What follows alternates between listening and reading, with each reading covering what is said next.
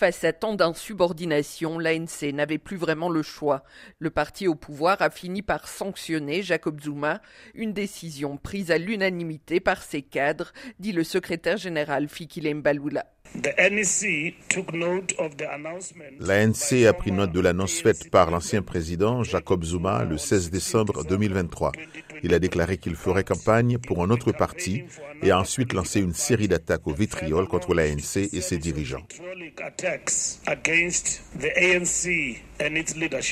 L'influence politique de Jacob Zuma a affaibli depuis qu'il a été forcé à la démission par son propre parti en 2018 suite à des soupçons de corruption généralisée. Mais l'ancien chef de l'État reste populaire parmi une frange de la population, particulièrement dans sa province du KwaZulu-Natal, qui vote massivement pour l'ANC. S'attaquer à lui, c'est donc risquer de perdre des électeurs pour le parti au pouvoir déjà mal en point, dit l'analyste politique Ibrahim Harvey. L'ANC se trouve entre le marteau et l'enclume quand il s'agit de Zuma, parce qu'il ne dit pas seulement qu'il ne votera pas pour l'ANC, mais il appelle les électeurs à ne pas voter pour l'ANC il y a une réponse largement plus positive que je ne l'aurais pensé à la création de ce parti MK.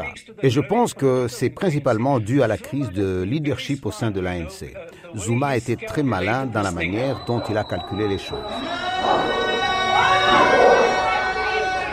Avec ce nouveau parti, Umkoto Siswe, Jacob Zuma joue sur la détresse économique et sur la nostalgie d'une radicalité perdue au sein de l'ancien mouvement de lutte contre l'apartheid. À 81 ans, Jacob Zuma reste une épine dans le pied de l'actuel président sud-africain Cyril Ramaphosa et de l'ANC, estime Suzanne Boyson, professeure de sciences politiques à l'université de Wits à Johannesburg.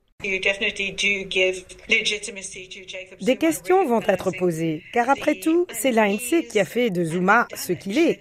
C'est l'ANC qui l'a protégé pendant toutes ces années. Jacob Zuma est désormais suspendu de l'ANC qui n'a cependant pas voulu prendre le risque de l'exclure. En juillet 2021, après son incarcération pour outrage à la justice, des manifestations de soutien à Jacob Zuma ont été suivies d'une semaine d'émeutes et de pillages. À Johannesburg, Patricia Huon pour VOA Afrique.